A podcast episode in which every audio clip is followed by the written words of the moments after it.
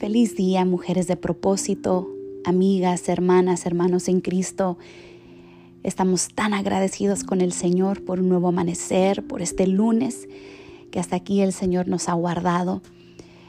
Comenzamos esta semana de nuestro devocional con alegría que este domingo que viene vamos a estar celebrando Día de Ramos.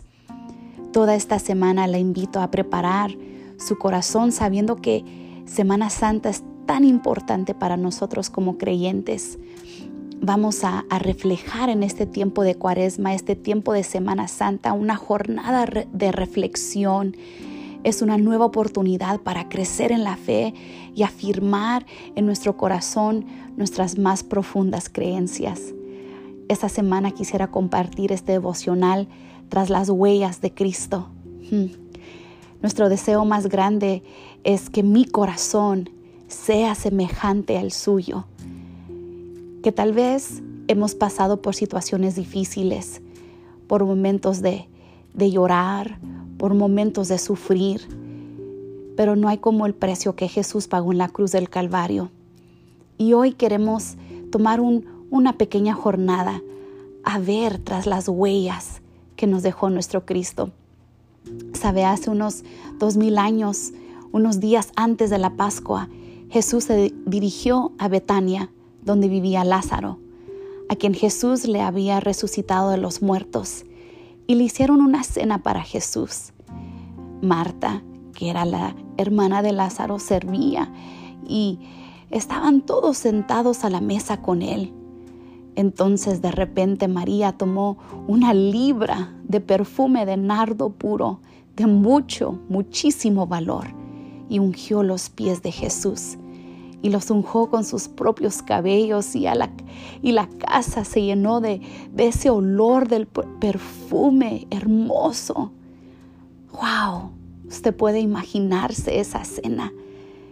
Su corazón completamente rendida ante Jesús, ante su Maestro, sabiendo que ella no podía ganarse su amor, sin embargo sus lágrimas lavaban los pies de su Salvador reflexionemos un momento cómo la cena de, de, Jesús que fue en la casa de María en Betania.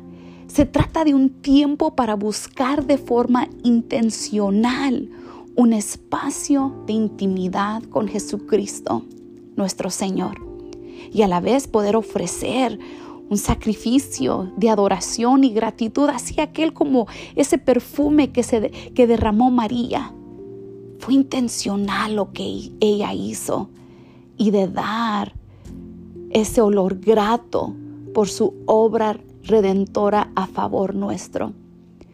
Sabe, esta semana le invito a partir, a, a separar un tiempo intencionalmente de intimidad con su amado.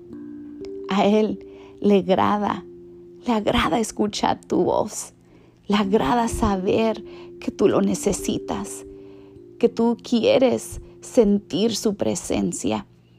En este tiempo de reflexión, devoción, búsqueda, vamos a ir tras las huellas de Cristo con el fin de alinear nuestras pasiones y propósitos con los de Cristo. Queremos un corazón semejante al de Cristo, un corazón fuerte y firme, cerrado a la seducción de este mundo, pero abierto a lo espiritual. Es nuestro mayor anhelo al buscar de forma intencional la presencia de Dios durante estos días. Ir tras las huellas de Cristo eso nos, nos incita a ir más allá de cumplir un desafío. Implica una celebración de más alto nivel, donde los seguidores de Jesucristo hacemos pública nuestra asociación con la gracia, la piedad, la pasión, vida y obra del crucificado. Somos desafiados a ser los hijos hijas de Dios, obrando en este mundo bajo la poderosa guía del Espíritu Santo.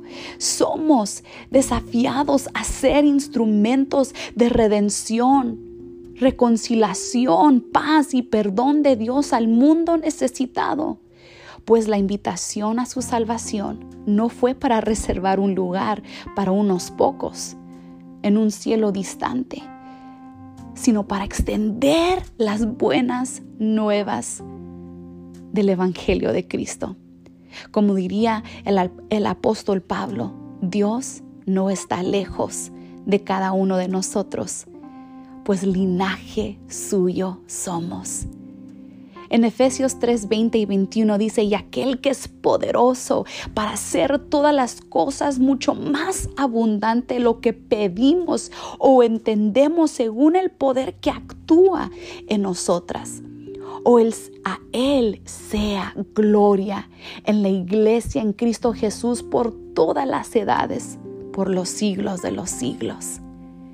Sabe, cada, cada ser humano, usted, mujer de propósito, es una obra única, pues posee en su ADN la imagen de Dios, su hacedor. Y esto es precisamente lo que Jesucristo vino a, revelar y a redimir. Te animo en este día a dejar que su luz brille donde quiera que vayas. ¿Por qué? ¿Quién encendería una lámpara y luego la escondería en un lugar oscuro? ¿Y permitir que otros vean tu luz desde la distancia? No, porque dice en Mateo 5, 13 al 16, porque ustedes son la luz del mundo. Una ciudad en lo alto de una colina no puede esconderse ni se enciende una lámpara para cubrirla con un cajón. Por el contrario, se pone en la repisa para que alumbre a todos los que están en la casa. Hagan, hagan brillar su luz delante de todos para que ellos puedan ver las buenas obras de ustedes y alaben al Padre que está en el cielo. ¡Wow! ¿Dónde estás poniendo tu mujer, tu lámpara? Ponla donde todos puedan verla, donde todos puedan maravillarse y disfrutar de la luz que tú das a través de tu amado. Reflexiona en este día a quién podrías bendecir con tu luz, hablándole del amor de Dios, extendiéndole a un ser querido, a un vecino, la posibilidad de orar por ellos. Nuestra meta es accionar a través del poder de Cristo.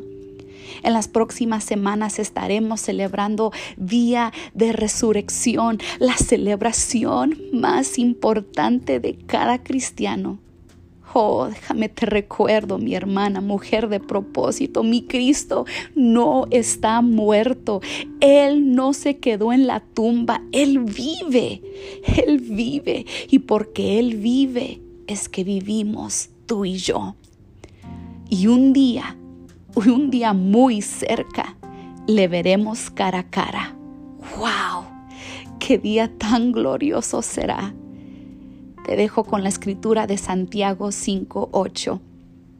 Así también ustedes manténganse firmes y aguarden con paciencia la venida del Señor, que ya se acerca ya se acerca, mujer de propósito.